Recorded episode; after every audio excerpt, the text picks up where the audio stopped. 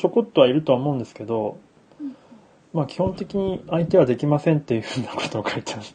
で、あんまり気にせず、はい。あまあ、もし余裕があれば、あの、していただいて、あれですけど、まあ、あとそのスタンド FM 自体にも別にそのデバイス多分2つは必要だったりすると思うんで、無理に入らなくても多分大丈夫かなと思っております。と言いながら、里森さんが早速入ってくださった。はい。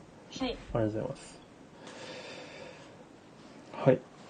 じゃあちょっと早速やっていきたいと思うんですけれども、まず、えーっと、まあ、さっきちょっとちらっと言ったんですけど、まあ、僕と京子さんがやってたのは、まあ、カリープロットのトレーニングと、あとはその、まあ、門文、あ、ふみんさんとか、えっと、主任さんとか、あと、まあ、ゆうすけさんとかにも協力いただいて、えー個別のインタビューでさらにこう、スタンド FM っていうのはどういうものかみたいな深掘ってったんですよ。あの、前に皆さんと一緒にあの、ミロで、えーっと、なんかいろいろペタペタやりながらやったじゃないですか。はい、やります。で、あれをもとに、さらにこう、例えばその、最も印象深かった出来事って何ですかって項目あったと思うんですけど、あれ、じゃあ実際、その言える範囲で、まあ、あの時はね、その公開だったんで、うんと、公開じゃない、非公開のところで言える範囲で、具体的にじゃあどんなことがあったんですかみたいな話を、えっ、と、させてもらったんですよね。で、まあ、ふみさんにも、それぞれ多分2、30分ぐらいずつお話を聞いて、で、まあ、僕とか京子さんなりにかなりいろいろとスタンド FM っていうところが、なんとなく、あの、皆さんにね、それぞれ、えっ、と、質問集ってところで答えていただいた時から、さらにちょっとちょこちょこっと、えっ、と、話を膨らませていったというか、まあ、深めていったところなんですが、その後なんか皆さんの方でも、あの、なんか、スタンド FM に対しての意識とかって変わりました？あれから多分、あの、ペタペタ会から、多分1週間、だね、2、3 3週間 ?4 週間ぐらい経ってると思うんですけど、うん。どうでしょう？あの、じゃあ、えっと、里まりさんから、どうぞ。ははいい。何かあれば。じ実はそのペタペタのやつに参加してなかった。そうだった。そうでしたね。ペタペタにね。えっと、あれですかね、みんながアイディアをはいペタペタは、は貼ってっていうか、してた感じですかね。そうですね。あの、今でも多分もし余裕があれば見れます。あの、プロットチャンネルかな？プロットチャンネルのところに、一番上にミロの、えっ、と、URL が貼ってあるので、そこから一応見れます。印象深かった出来事みたいな感じですね。そうですね。まあなんか、うんと、なんでそれを深めたかっていうと、はい。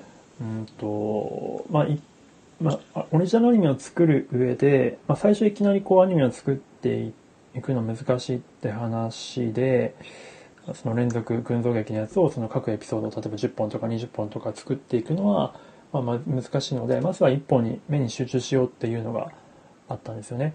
で、1本目作るときに、まあ、キーとなるのは、うんと、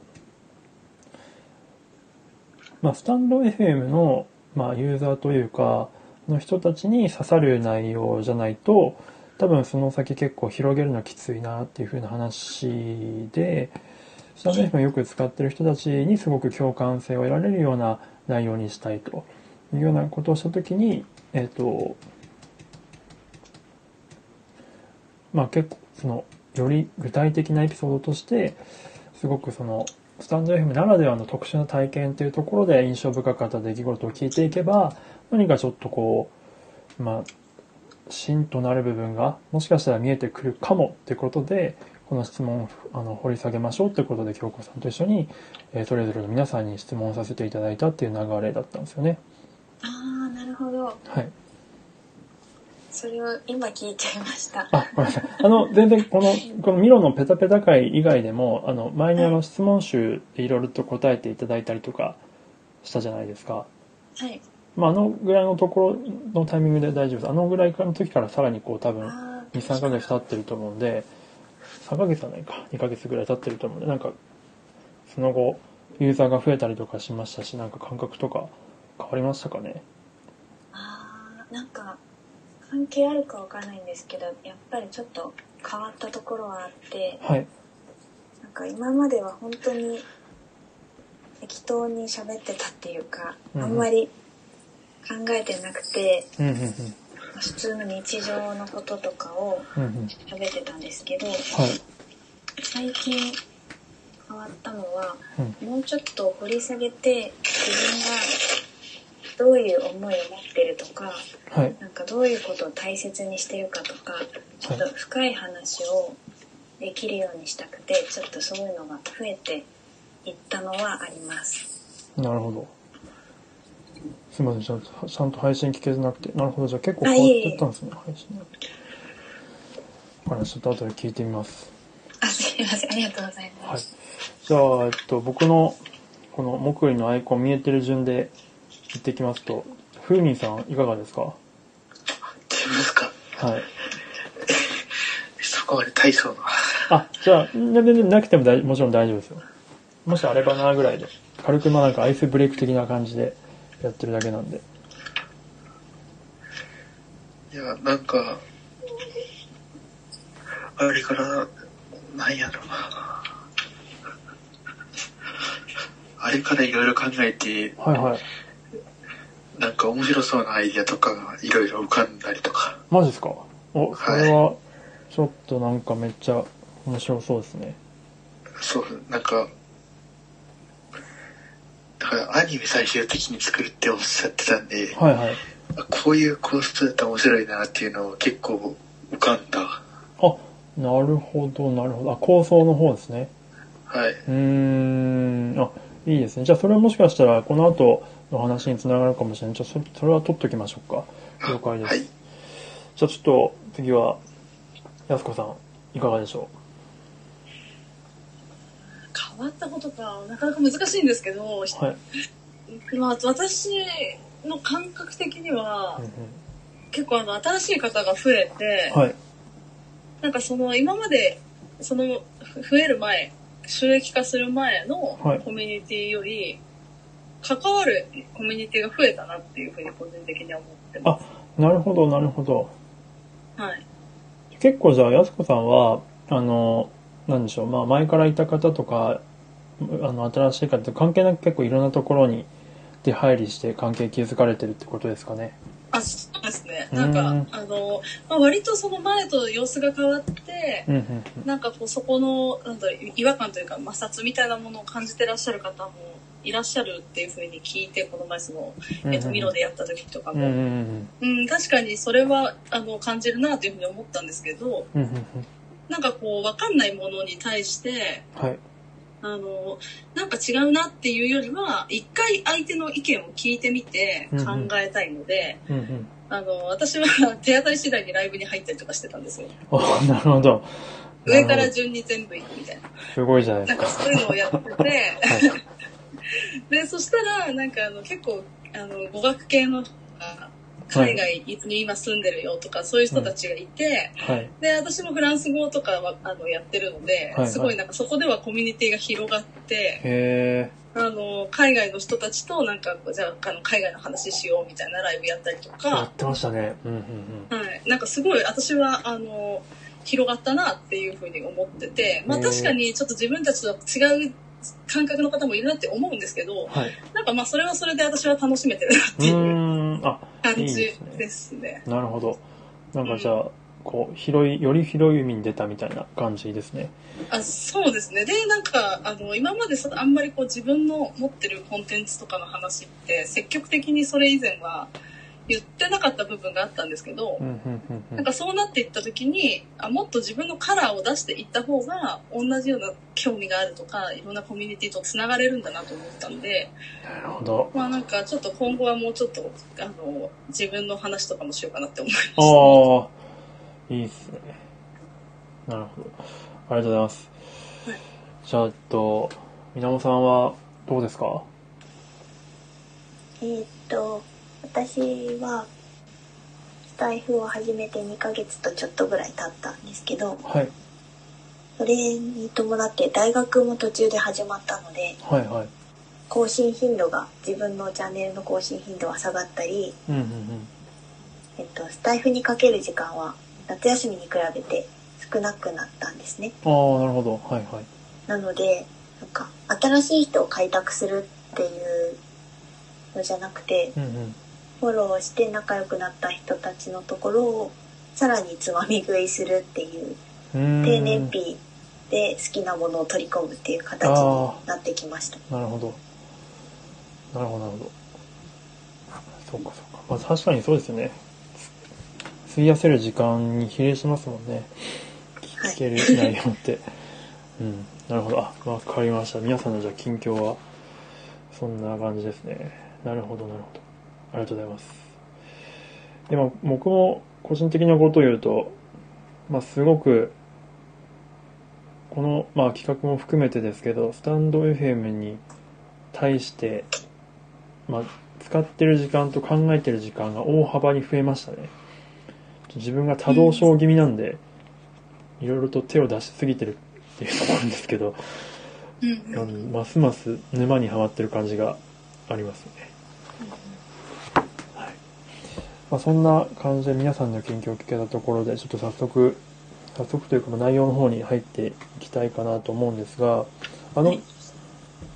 今日、えっ、と、ちょっとやりたいのは、あの、ちょっと PDF を Slack の方に投げさせていただいたんですけど、それって皆さんなんかご覧いただけてますかね？まだこれからって感じですかね？第3章のやつですね。そうです。第3章の、えっと、まあ、しかもそれの超一部分だったりするんですけど、流しを見たら、あすいません。目にしたままあの Slack 開いても大丈夫なんですかね。あ、多分大丈夫だと思います。あ見あ見れる見れ見れますね。見れます。あみ見れますか？うん。ちょっと見見てみます私はなんとなくこうさざっと読みました。あ、ありがとうございます。いや、僕のね、なんかもっとうまくこうね、いや、本当読みにくい、なんか手で持ってスキャンしてるんで、大変もう、ものによってはもうなんかものすごくこう歪んでたりとかすると思うんで、大変あ申し訳ないん確かに手がですけど、出演されてます。ね そうなんだ手垂れ、手垂れというか指垂れみたいになってるんですけど。そう、指たれみたいになってる。必死になんとかこう保とうとしてるんですけどなかなかね僕 iPhone だと写真撮れなくてボケまくるので僕の iPhone 壊れてて、iPad で撮ってるんですけどアドベスキャンとかでもいいかもしれないですね。そう。でもあのカメラ自体が壊れてるんですよあボケちゃって。なので I iPad で撮ってるんですけど iPad ってでかいじゃないですか。だからこう片手で撮ろうとするとなんかこううまくまあどうでもいいですけど。すいませんあじゃあ今なんか皆さん開いていただけた感じでしょうか。はい見れてます見れましたはい。もうすでに見てます。もうすでに読んだって方います？あ、流し読み程度あ、流し読み。あ、じゃあ皆さん流し読み程度はしていただいたということで。えっと、まあ、これ、このスクリプトドクター脚本の教室って、あの、全体的にかなりすごくいい本だと個人的には思うんですが、特に今回のやつで言うと、えっと、まあ、直接的に関わるのがこの部分かなと思ったので、この部分をちょっと共有させていただきました。えっとですね、まあ、ポイントを言うと、まあこの、この例では、あのーおそ松くんの、その、金庫破りやめたっていう、その、チビッターが主人公の話数の、なんて言うんでしょうね、この、箱書きというか、を書いているところから、その三宅さん、著者の三宅さんが、それをすごく、ものすごく抽象化して、重要な部分だけを、うんと、抜き出して、まあ、中心構造、中心構造を、軌道を抜き出しっていうのをやってて、それを10個の、えー旅人のカバンの葛藤構造っていうところにすごく抽象化してるんですよ。で、この抽象化構造ができれば、あの、全然違うジャンルの作品とか、全く違う内容のものにも、あの、転用できていけるっていうのがあって、なので、えーっと、まあ、皆さんにちょっとやっていただきたいのは、まあ、改めてこの部分をちょっと読んでいただいて後で。で、えっ、と、何かしら多分、実際の本編のアニメ企画のいきなりプロット入る前に、えっ、と、何かしら皆さんの好きな作品映画でも、アニメでも、まあ多分長いやつだと結構大変だと思うんで、まあ30分ぐらいのアニメとかがいいんじゃないかなと個人的には思ったりするんですが、そういったもの何かしら選んでいただいて、一回この抽象化する、この旅人のカバンみたいな葛藤構造にしていただくっていうのをやっていただくっていうのは、まあ、お遊び練習がてら一回やっていただきたいなと思っております。結構これ僕と京子さんも、えーっと、2回かな。空中ブランコの3話、え恋愛小説家っていうエピソードと、あと10話のオーナーっていうやつでやったんですよ。で、それをまあお互い Google ドキュメントに箇条書きにして、まあ、10個だったり、まあ、もしくは時々8個だったり、まあ僕の場合13個だったりした時もあったりしたんですけども、まあ、約10個前後ぐらいの、えー葛藤構造に抽象化していただくというのを一回やってみるとちょっと面白いかなと思っておりまして、なので、それの作品、好きな作品を、まあ、ちょっとなんか決めていただけると良いかなと思っております。で、ここで、まあ、この第3章には書いてないんですけど、第1章とか第2章でこの三宅さんが推してるのが、あの、すごく大重要視してるのが、うんと、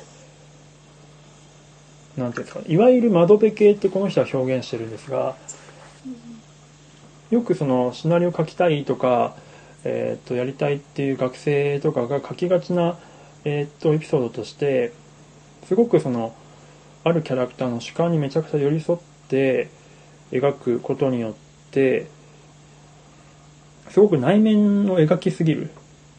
内面の微妙なあの微細な変化みたいなのを描きすぎて見てる人にとっては変化が分かりづらいものになってしまうっていうのをよく言ってて、まあ、それを窓辺窓辺系と称してるんですけど何かしら主人公が悩みを抱えて出始めあの登場してなんかいろいろあってでもなんかきっかけがはっきりと外の人からわからないまま何かしらその主人公の中で自己解決してよし明日に向かって一歩踏み出そうみたいな感じの終わり方で終わるみたいなのを言ったりしてるんですけどそういうのは確かに人に見てもらう分にはなかなかこう難しい。人のそのいろんな人からのたくさんの共感を得るのは難しいっていうのがあるのでやっぱりその感情が動くように見てる人の感情が動くように分かりやすくその例えば一歩踏み出すならそれまでそのこの旅人のカバンのチビタの話のようにいろいろと主人公が葛藤を描い葛藤があるっていうのを絵的にちゃんと分からせてでその葛藤を乗り越えるために何か例えばこの旅人のカバンだとチビタが、えっと昔のその秘密を明かすことによってそこの場にいられなくなるっていう代償と引き換えに新しい一歩を踏み出すみたいなことをちゃんとしてるんですけどそういうのがまあ必要なんじゃないかというふうに思うのでそういうことをですねそのやるそういうことがすごくそのなんていうかその感情の上下上下という上下動というかそういうのを意識していただきたいなというのとあとはそれをする上で一番大事なのが、えっとご自身の脚本を書く人たちそれぞれの、えっと感情が動くことが一番重要。その理屈も大事なんですけど、えっと描きたいもの自分ご自身の感情が動かないものってなかなかやっぱり書き進められないと思うのでご自身の中でもそのすごくこう熱を持って書けるような題材とかテーマを必ずこう入れるようにしていただけると良いかなというふうに思っております。まあ、この三宅さんが言うのはやっぱりその脚本っていうのはすごく自分の内面を深掘る作業だというふうに言ってるので、まあ、この脚本を書くことによってより自分をこう見つめ直す機会にも多分、まあ、僕と京子さんもかなりそんな感じのことをやってて、まあ、あまりここでは言えないんですけどかなりパーソナルな部分とかも話したりとかしたので、まあ、そういったことが多分必要になるかと思っておりますので結構なんていうんですかね。あの自己内省的にも役に立つ作業かなと思っております。なので、その窓辺系にならないようなことを、あとは、うんと、自分の感情が動くように、えー作る。で、見てる人にとっても感情が動くような、えーわかりやすい、この、うんと、感情曲線を描くような構造にするっていうのを、えっと、意識しながらですね、やっていただけると良いかなと思っております。っていうところなんですけど、いちょっとうまく説明できてたかわからないですけど、何か不明な点とかございますか？今までのところで。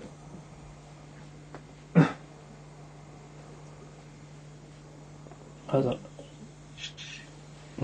ありますかね。質問してもいいですか？もちろんです。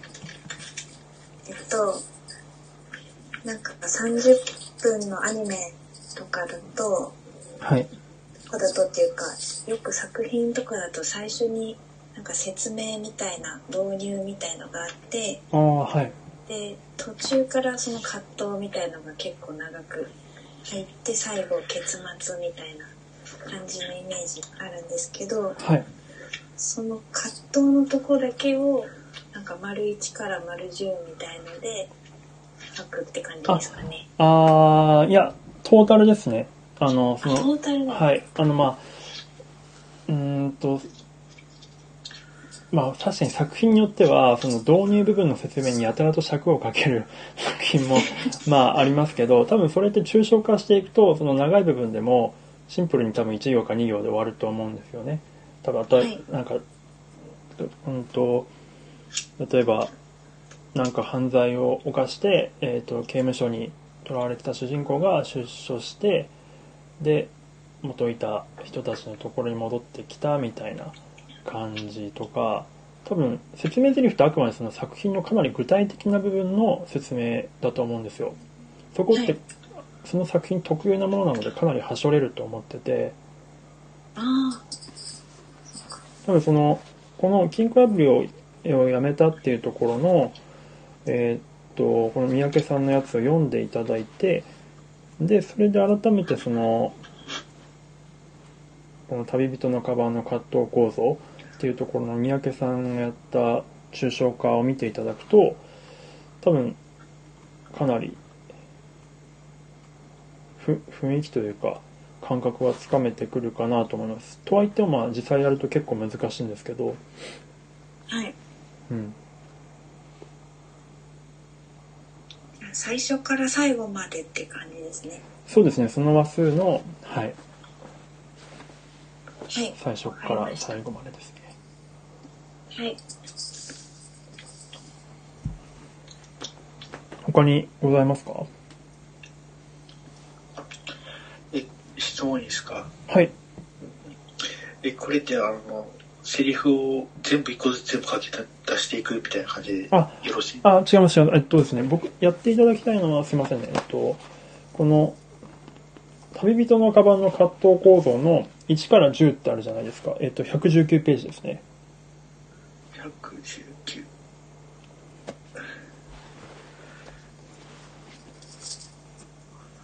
はい。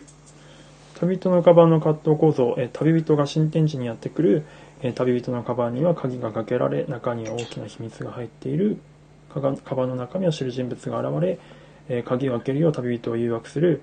で、4番、旅人誘惑を跳ね返し、カバンの鍵がかかっていることを確認する。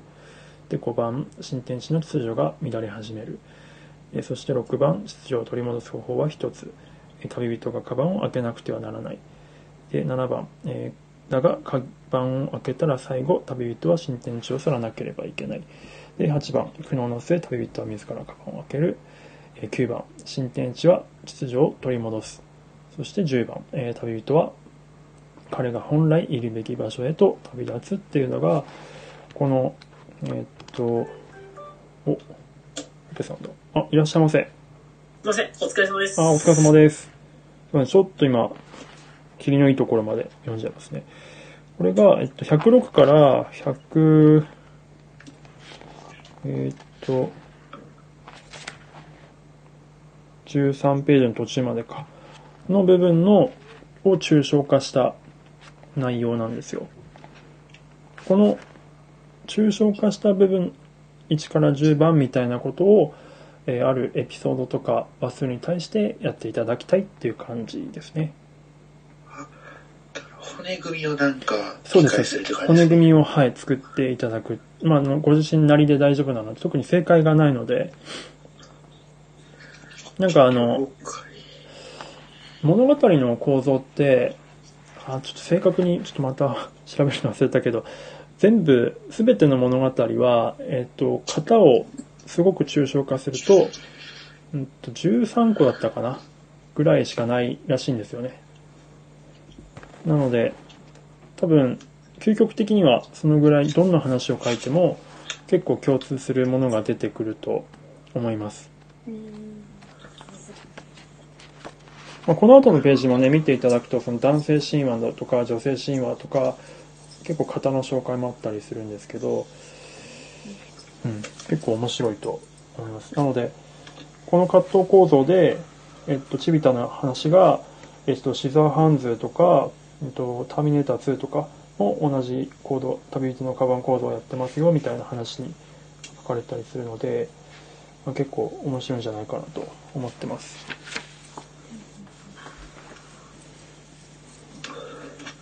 はい。で、コペさんすいませんね。えっと、はい。あ、すみま。他の方、なんか他にご質問あります？大丈夫ですあ。大丈夫ですか。はい。えっと、コペさんすいません。今僕らやってたのは、うんはい。PDF、Slack に PDF 投げさせていただいたと思うんですけど、はい。はい。あれについての話をしてたんですが、今コッペさんそれって見れますか？えっ、と、スプリ、ススクリプトドクターのやつで合ってますか？ですです。はい。それの第あ、はい、3章です、ねはい。あ、見れます、見れます。あ、ありがとうございます。あの、もしあの、お時間あれば、ちょっとあの、この前半部分今、ライブ配信してるんですけど、後でアーカイブ残しておくので、オペさん来ていただく前のやつをちょっと後で、もしよければ聞いていただきたいんですけど、はい。この部分で重要なのか、あの、これから皆さんにやっていただきたいのが、この第3章の、この金庫破りをやめた前編後編っていう、え三宅さんが、チビタの話から、なんか部分的にバーッとこう、部分的にというか、ある程度、こう、バッと抜き、セリフとか含めて抜き出した部分があるんですけど、100、えーっと、6ページから、107ページか。106ページから113ページぐらいまで。で、これが普通に全体を書いてるやつなんですけど、これに対して三宅さんが、えっ、と、すごくこの物語を抽象化してるんですよ。この119ページで。旅人のカバンっていう葛藤構造っていう形でものすごく抽象化するとこの10行でこの物語は表現できるっていうようなことを言ってるんですね。で、皆さんにやっていただきたいなと思ってるのは、えっ、と、この、抽象化を、あのご自身の好きな作品でやっていただきたいなと思っております。あ、里丸さんありがとうございます。コメントどうもです。ありあ、コメントしちゃいました。がとうございます。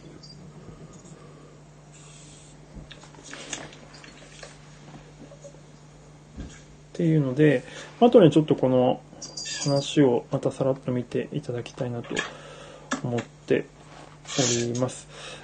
なので、まあ、いきなりその本編のアニメ企画の本編のプロット作業に入っていくっていうよりかは、一回ですね、こういったトレーニングを、皆さんね、僕も含めてそんなに経験ないので、シナリオを作る経験は。なので、一体こういう練習とかをまずしてみて、で、何かしらその型を踏まえて、この、まあ、今回で言うと、まあ、たと例えばですけど、旅人のカバンという型に対して、その先ほ前に皆さんと一緒にこうミラーでペタペタやったあの中で見たいストーリーとか、えー作りたいストーリーって多分項目あったと思うんですけどでその要素をそこに、えー、とぶち込 ぶち込むっていうようなやり方でプロットを作っていきたいなと思っております。型があればまあ、経験確かに僕らないんですけど、えーっとその物語の感情曲線っていうのはあの名作から持ってこれるのでそしたら多少クオリティは担保できるかなというふうに考えてるんですよあ、なるほど。あうん、そうですね。完全にゼロから考えると多分窓辺系になってしまいがちだと思うのでなのでそういったところから型だけ借りてこようかなというふうに思っております今まずはそのでも型の作り方っていうのをなんとなく自分でもやっていくと結構なんか見えてくるものって結構変わってくるんですよあの本読んでるだけだと三宅さんがポンって出してくれてるからははーんわかるわかるって感じになるんですけど、僕もそうだったんですけど、実際にはこれやってみるとね、あ、三宅さんすげえわってなると思うんですけど、自分でやると、なんとなく、なんとなくちょっとだけ見えてくると思うんですよね。で、まあ、僕と京香さんの場合は2話ぐらいやりましたけど、まあ、とりあえずまずは1本やってみていただければと思っているんですけど、どうでしょう？皆さんなんか作品決まりました？結構そうやってさ好きな作品どうぞって言われると何があるかなって。あ迷ったら、迷ったら、とりあえず僕がやったのは、僕と京子さんがやったのは、さっき言ったみたいに、空中ブランコのえー3話と10話かな？えっ、と、恋愛小説家と、えっ、と、オーナーっていうエピソードだったんで、まあ、あれちょっと見るにはね、D アニメストアに加入しなきゃいけないんで有料かもしれないですけど、まあ、もちろんその2つでもいいですし、うんと、なんだろうな、あとは、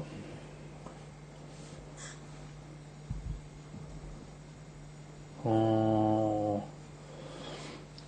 まあ群像劇的なものでもな、まあ、ぶっちゃけ何でもいいんですよね。なんか多分型ってなるとかなり抽象的なものになるから例えば最近の話題で言うと何ですかね。話題の映画とかありましたっけ。テネットとかは多分でも持ってくるかなりレギュラーだからやんない方がいいと思うんで。なんかネットフリックスとか繰り返し確認できるようなものの方が多分良くて。群像劇の方がいいですよね。いいっていうか。いや別に大丈夫っすよ。なんとなく僕はテンション的に空中ブランコをやりたかったから空中ブランコを選んだだけなので、うんうんうん。まあ、例えばインディ・ジョーンズとかでも極端な話いいと思いますし。なんですかねなんだろう最近話題になったやつまあ、鬼滅の刃とかでもいいですけど、鬼滅の刃は長いな。あ、なるほど。鬼鬼滅の刃は長いですね。鬼滅、シリーズになるとちょっと長いからちょっとダメですね。うんなんか、え、YouTube とかで公開されてるアニメとかでもいいですよね？あまあ、大丈夫ですね。はい。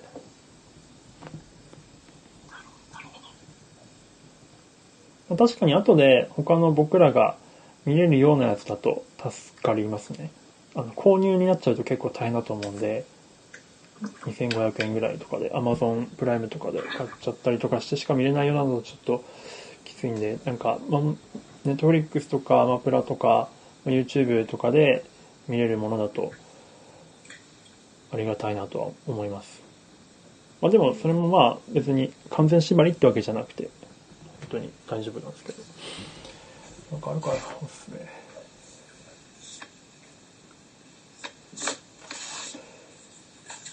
まあでも、あの、あれですね。あの、あいつ、あいつ、あいつって言ったらダメだ。えっと、スピルバーグとかはいいんじゃないかなと思ってます。多分結構王道だと思うんで、彼の作品は。まあ、E.T. とか、まあ、インディ・ジョーンズもやってるか。あ ET 最近しかもやってましたね。あ、でしたっけ？うん、やってましたね。スピルバーグのやつは、まあちょっと長いやつもありますけど、まあおそらく王道系じゃないかなと思ったり、多分綺麗に、多分、こう、綺麗、なんかディズ綺麗なんですねニーとかも良さそうですね。ああ、まあそう、あ、確かに。ディズニー、ピクサーはいいかもしれないですね。あ、それいいな。確かに、ディズニーピクサーいいかもしれないです。逆に僕もそれの、抽象化したやつ見てみたいです。短めの作品とかでも大丈夫なんですか？そうですね、5分とかじゃなければ、うん。良いかと思いますけども。まあ20分とか15分とかそんな感じってことですよね。そうですね。あ、でもちょっと短いかな。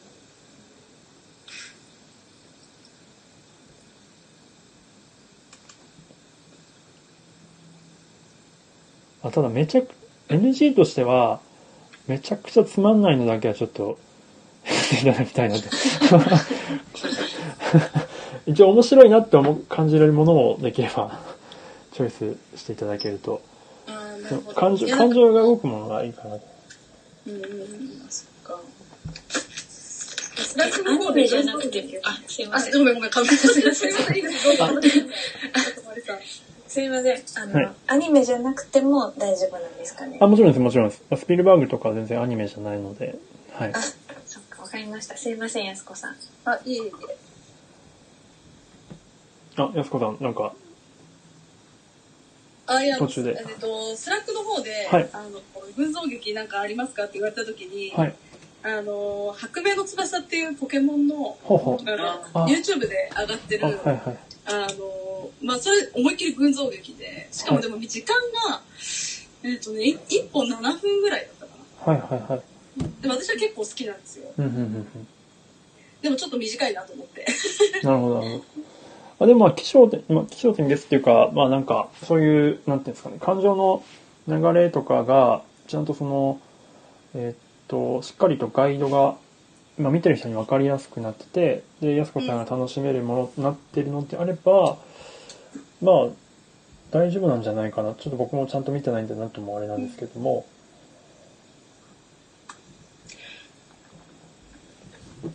まあ途中で挫折するよりは、まあとりあえずまずはスモールステップっていうことで、全然大丈夫ですね、それでも。つつまんなければちょっとあれですけど、面白いであれば良いと思います。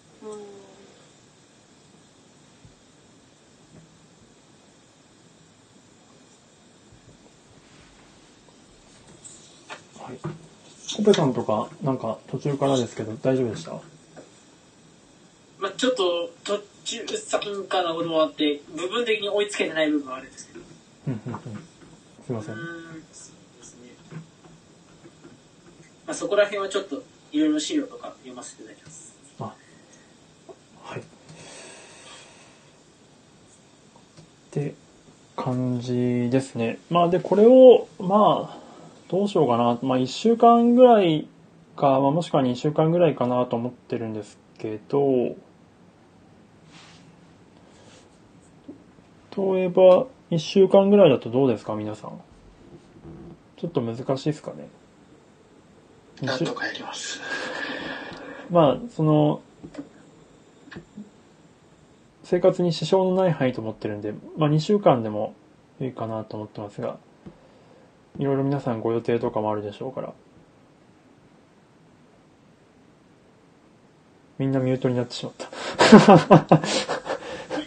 2週間だと嬉しいです。わかりました。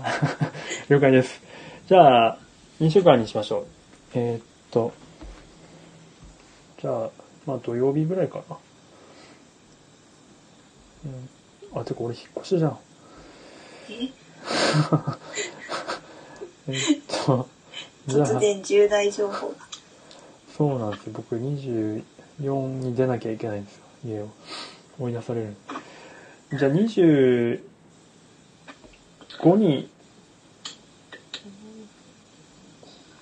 5、5ぐらいにしましょうか。さ日曜日ですけども。あにじゃあ24か。24にしましょうか。ごめんなさいね。25だと多分、次の日月曜日だから。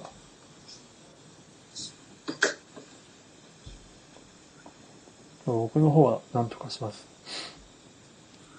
じゃあ、どうでしょう？24の土曜日ぐらいに。何時ぐらいですか？まあやっぱ夜っすかね。まあこの時間帯ぐらい、8時、9時ぐらい。まああまり遅くはしたくないので、8時、9時ぐらいですね。それでまあ、うん。まあ1時間くらいですかね。はい。共有の方法って、はい。えっ、と、多分、京子さんと大石さんがやってらした時は、ドックスだったと思うんですけど、ええおそらくその時間ちょっと参加できないかもしれないので、あ、なるほど、なるほど。どうしましょう？なんか僕の方でで、この、ここに書いてくださいって感じでドキュメント投げた方がいいですか？それとも、なんかご自身でそれぞれ。ああ、そっか。じゃあ、書いたものを Docs にして、 Slack の方にあげれば大丈夫そうですか？そう。でもやっぱ一、もし皆さんが、あの、ちょっと良ければ、普通に1枚と1つのファイルにまとめた方が、なんか見やすいかなと思って、そうか。僕の方で1個作っちゃってもいいですかね？ここになんか、あの、出来上がりのものだけでいいので、途中経過。あ、大丈夫ですかね。もしそれだとちょっとご都合、ちょっと、ちょっと、それはちょっとっていう方います。一応あの、僕と京子さんのも、あの、後で今日公開します。あの、先に見せちゃうと、多分先入観出ちゃうと思うんで、あの、皆さんのやつができてから公開したいと思うんですけど、決めた。決めた。決めた。決まった。決まりましたか？来ました。じゃあ、大丈夫そうであれば僕の方でこの後そのファイル作って、Slack に、プロットチャンネルの方に投げますね。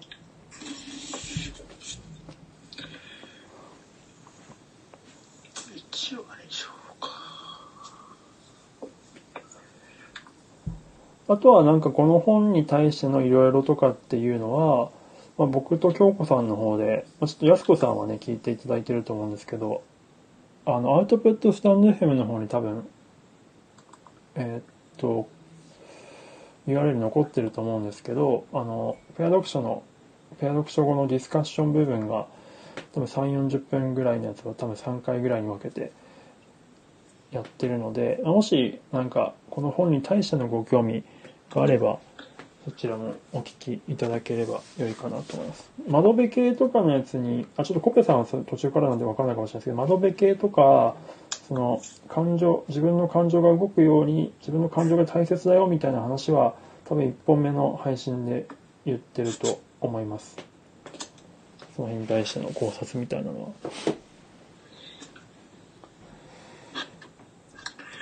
はい。以上です。なんか、まだご質問あれば、随時。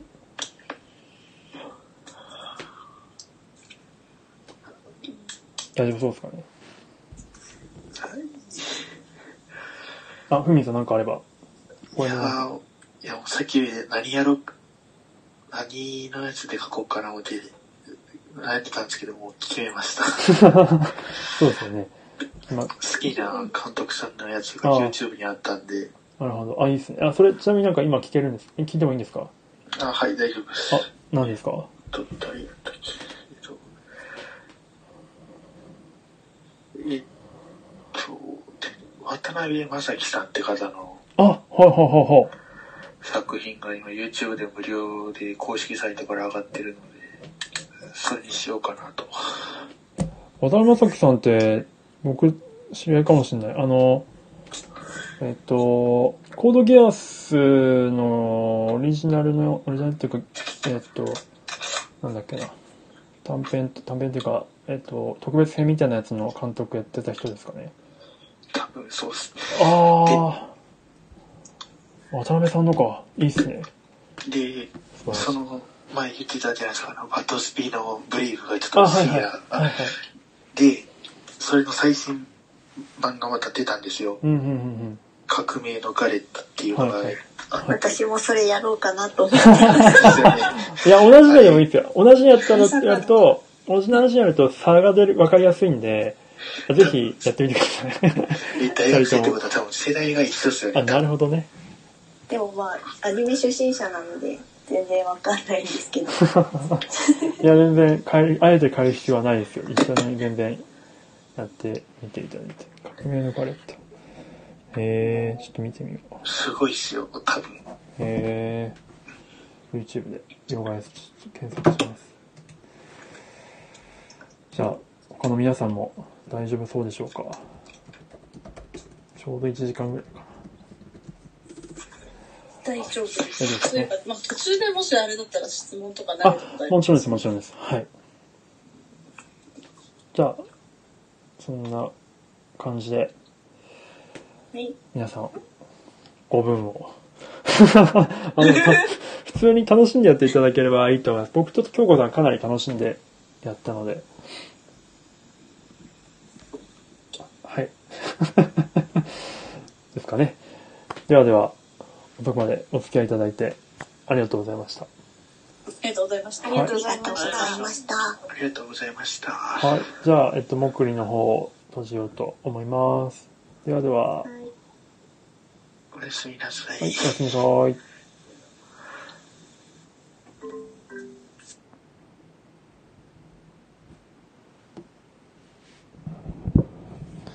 はい、じゃあ、えっと、スタンド FM の方も、里森さんしかいないな。そりゃそうっすよね。ではでは、スタンド FM の方も失礼します。